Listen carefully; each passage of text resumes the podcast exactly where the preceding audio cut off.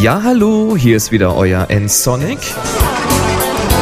Heute mit Einfach Mac. Heute schauen wir uns mal an, wie wir Tastaturkürzel an unserem Mac ändern können.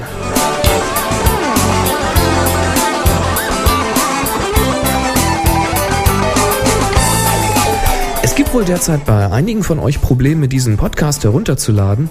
Und das liegt daran, dass euer Internetprovider euch offenbar nicht mehr auf podtrack.com gehen lässt, P-O-D-T-R-A-C oder das Podtrack die IP-Adressen eures Providers blockiert, weil zum Beispiel Angriffe aus diesem Netz gekommen sind. Das ist alles irgendwie extrem ärgerlich und solltet ihr irgendjemanden kennen, der diese Sorgen hat, dann richtet ihm doch bitte aus, er möge mal mit seinem Provider reden, damit der die Verbindung zu podtrack.com wieder aktiviert. P-O-D-T-R-A-C.com. Probiert mal, ob ihr da hinkommt. www.podtrack.com. Ich werde auch darüber nachdenken, wie ich die Download-Statistiken selbst führen kann, aber ich kann auch nicht versprechen, wie schnell ich da handeln kann. Alles ein bisschen blöd.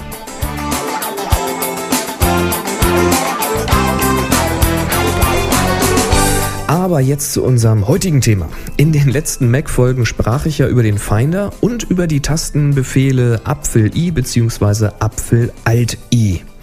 In den Kommentaren fand daraufhin ein fast persönlicher Support für den Hörer Gedankenstrudel statt.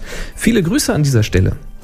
Er schrieb, dass er es sinnvoller fände, wenn die Funktion von Apfel i und Apfel alt i getauscht wären, weil er Apfel alt i viel häufiger nutzen würde und so halt immer drei Tasten drücken muss. Drückt man nun aus Versehen Apfel i, dann gehen unter Umständen ziemlich viele Fenster auf, wenn man mehrere Dateien im Finder markiert hatte. Allerdings maximal 10, denn bei mehr Dateien wird automatisch eine Zusammenfassung angezeigt. Naja, was soll ich sagen? Solche Befehle kann man sich als Anwender natürlich selbst anpassen, wenn man mag. Und natürlich kann man auch neue Tastaturkommandos erzeugen, wenn einem noch welche fehlen. Seid ihr gerade am Mac? Dann könnt ihr mal direkt mitmachen. Erste Aufgabe soll also sein, die Befehle für Apfel i und Apfel alt i zu tauschen. Und dazu ruft ihr jetzt einfach mal die Systemeinstellung auf und klickt dort auf Tastatur und Maus und da wiederum auf Tastatur Kurzbefehle. Da seht ihr schon eine ganze Reihe von Befehlen, zum Beispiel auch um ein Bildschirmfoto zu erzeugen und natürlich könnt ihr dort jeden Befehl auch ändern und euch so die Screenshots deutlich vereinfachen, wenn ihr mögt. Allerdings findet ihr dort nirgendwo ein Kommando für die Dateiinformationen.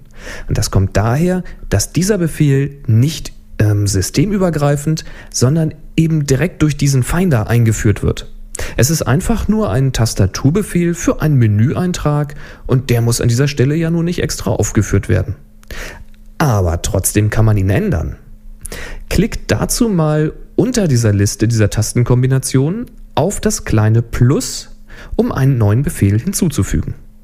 Ein kleiner Dialog erscheint und in diesem Dialog legt ihr nun fest, für welches Programm der Befehl sein soll. In diesem Fall also der Finder. Einfach aus der Liste den Finder auswählen. Als nächstes müsst ihr den Menübefehl eintragen. Was ist damit gemeint? Ganz einfach. Es ist einfach der Text gemeint, der im Finder-Menü zu sehen ist, wenn ihr dieses Kommando ausführt. Und das findet ihr im Finder unter Ablage. Einfach mal nachschauen. In diesem Fall heißt es Informationen. Schreibt also einfach Informationen in dieses Feld hinein. Jetzt braucht ihr noch einen Tastatur-Kurzbefehl. Normalerweise ist das Kürzel für Informationen im Finder ja auf Apfel i. Nun soll es aber Apfel Alt I werden.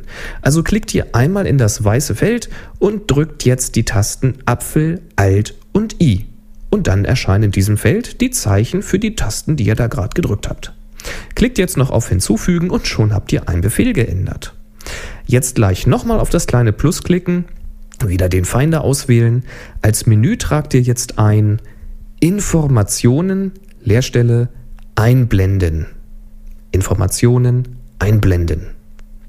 Jetzt wieder auf das weiße Feld für den Kurzbefehl klicken, Apfel und i drücken und mit hinzufügen bestätigen. Da der Finder nun aber immer läuft und daher von diesen Änderungen nichts mitbekommt, müsst ihr euch jetzt einfach einmal ab und wieder anmelden. Nicht neu booten, abmelden reicht. Fertig. Ab jetzt bekommt ihr mit Apfel i das kleine Fenster mit den Informationen aller gewählter Dateien oder eben der gerade gewählten Datei und mit Apfel Alt-I die Detailinformation für genau eine Datei. Wenn ihr das wieder rückgängig machen wollt, dann entfernt ihr einfach die beiden Befehle wieder.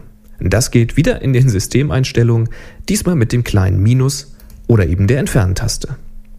Auf diese Art und Weise könnt ihr jedem Menübefehl in fast jedem Programm ein Tastaturkürzel verpassen oder eben eins überschreiben und euch so die Programme an eure Gewohnheiten anpassen. Wenn ihr übrigens mal das Menü eines Programms aufruft und die Liste der Einträge vor euch habt, dann drückt ruhig mal auf die Alt-Taste. Häufig ändern sich dann einige Einträge und ihr seht so, was noch alles möglich ist. Und vor allen Dingen seht ihr, wie die Einträge heißen, falls ihr diese Tastaturkürzel mal überschreiben wollt.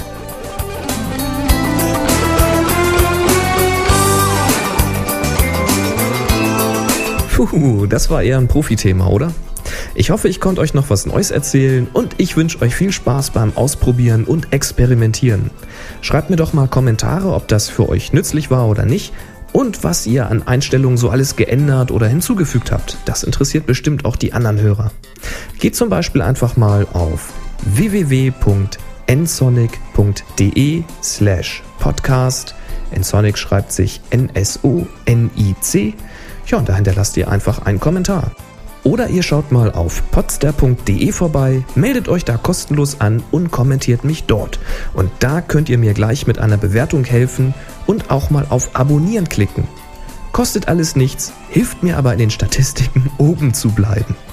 Vielen Dank schon mal für eure Mithilfe. So, jetzt aber ran an die Tasten und fleißig konfiguriert. Empfehlt mich weiter, macht's gut, bis zum nächsten Mal. Tschüss!